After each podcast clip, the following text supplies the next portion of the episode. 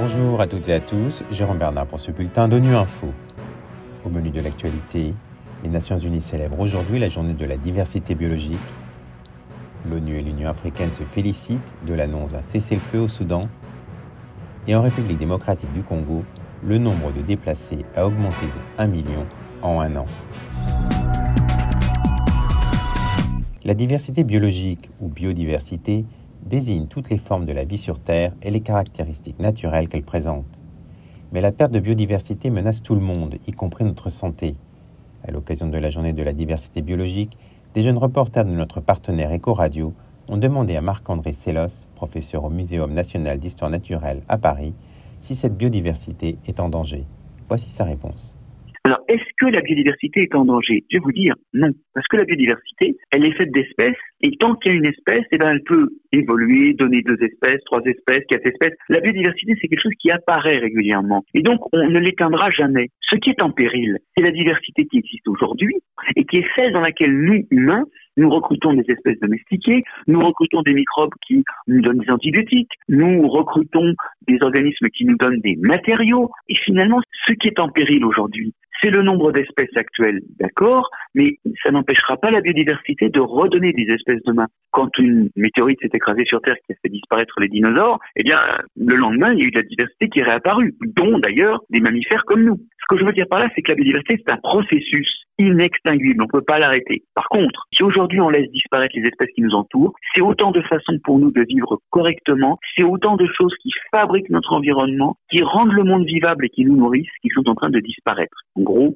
l'érosion de la biodiversité actuelle, c'est pas une catastrophe pour la biodiversité elle-même, c'est une catastrophe pour nous.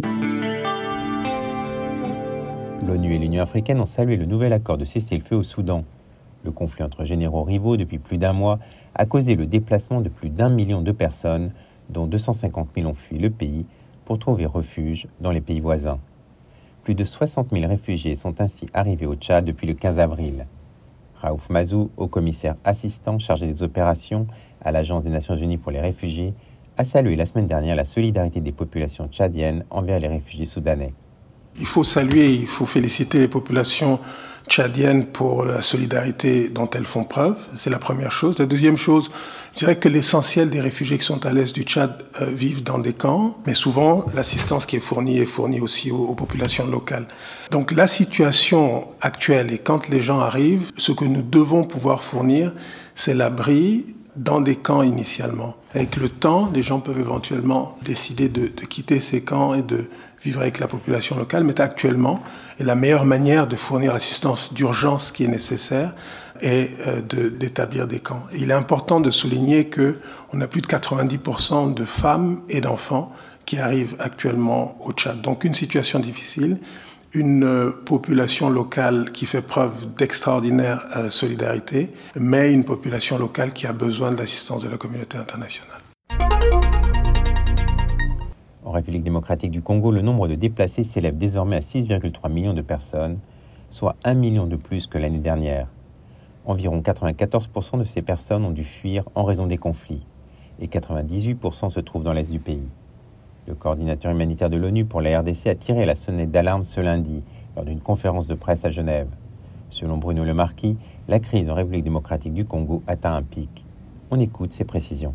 Pourquoi je dis que la situation sort de l'ordinaire? La situation normale, de toute façon, n'est pas normale, puisqu'il y a toujours cette crise humanitaire qui dure depuis à peu près 25 ans. Donc c'est une crise qui est complexe, qui est très très sérieuse et qui dure et qui est généralement négligée et qui est régulièrement numéro un dans le classement de Norwegian Refugee Council comme la crise la plus négligée. Mais cette crise, elle a parfois des pics c'est-à-dire qu'à cause de certaines circonstances, les besoins augmentent. Et on est dans un de ces pics actuellement. Moi, je suis en RDC depuis un an, mais il y a beaucoup de collègues qui sont là depuis très longtemps et disent que la crise de cette année, depuis mars 2022, c'est vraiment un très grand pic par rapport aux besoins déjà très élevés de l'ordinaire. Et ce pic a été créé donc par la résurgence du M23, qui a entraîné des conséquences directes, notamment avec plus d'un million de personnes déplacées, qui se sont ajoutées à tous les autres déplacés, surtout dans l'est de la RDC, et puis les conséquences indirectes, notamment en Ituri à cause de ce vide sécuritaire.